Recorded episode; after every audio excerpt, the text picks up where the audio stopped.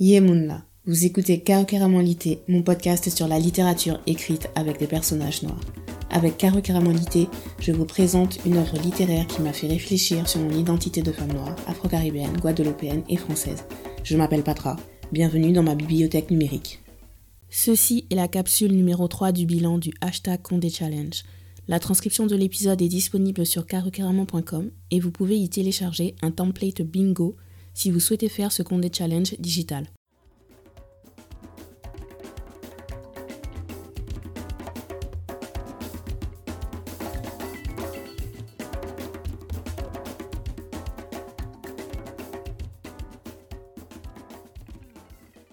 Haïti chérie, 1987. Rose aimée a 13 ans.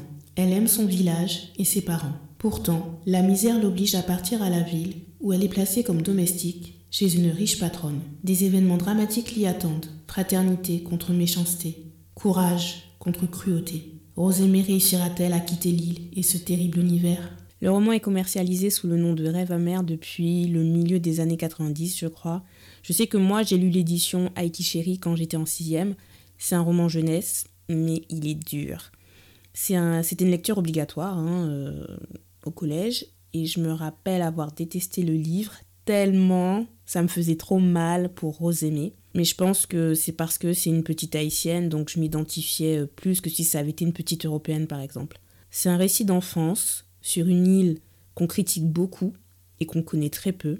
Comme d'habitude, Marie Scondé raconte la souffrance avec une poésie délicate. Elle confronte l'innocence de l'enfance à la réalité cruelle. Et le pire, c'est que tu te dis qu'elle a écrit ça à fin des années 80. On est en 2021. Pas beaucoup de choses ont changé. Hein. Je vous invite à écouter euh, mon épisode de podcast euh, numéro 4 sur le film Barricade de Richard Sénécal. Richard Sénécal, il est considéré comme euh, le réalisateur haïtien avec le plus gros succès commercial du cinéma haïtien. Et Barricade fait partie de ses œuvres classiques.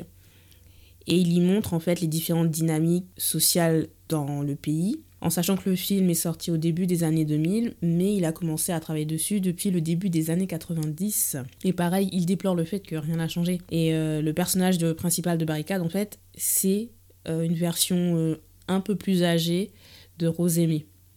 Après, en termes de représentation, je ne pense pas qu'il faille considérer euh, Haïti comme une représentation réaliste.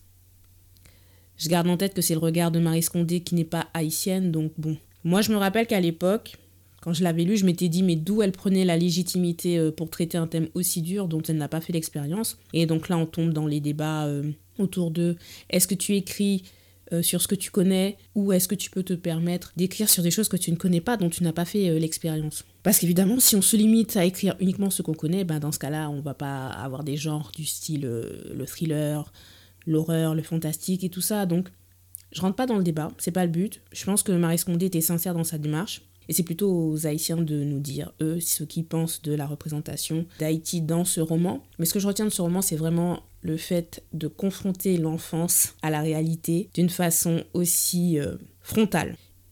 Le titre hashtag Caribbean est Tête collée d'Arnaud Dolmen. Arnaud Dolmen, c'est un batteur guadeloupéen, il est percussionniste et pour moi il fait partie des meneurs du jazz caribéen au niveau international.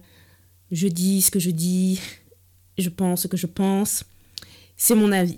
J'ai eu un vrai coup de cœur pour son premier album Tombé lévé et le titre Tête collée en particulier. Et je ne savais pas à ce moment-là, mais après j'ai su que c'était euh, un titre qui était dédié à Haïti. Mais ce, cette chanson, en fait, il y a une telle douceur, il y a une telle élégance, une telle dignité dedans. Vraiment, allez l'écouter. Retrouvez le titre dans ma playlist Spotify. Je vous mets le lien dans la barre de description.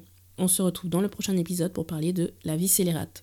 Merci d'avoir écouté cet épisode. Pour soutenir le podcast, vous pouvez lui donner 5 étoiles sur la plateforme de streaming où vous l'écoutez. Pour suivre l'actualité de Caro abonnez-vous à la newsletter et vous pouvez me suivre sur Instagram et Twitter, carocaramon. Pour plus de chroniques littéraires, cinéma et musique, vous pouvez visiter carocaramon.com. Tous les liens sont dans la barre de description. Rendez-vous à la prochaine page numérique de Caro Lité. On se voit à D'un Dent de Soleil, Red.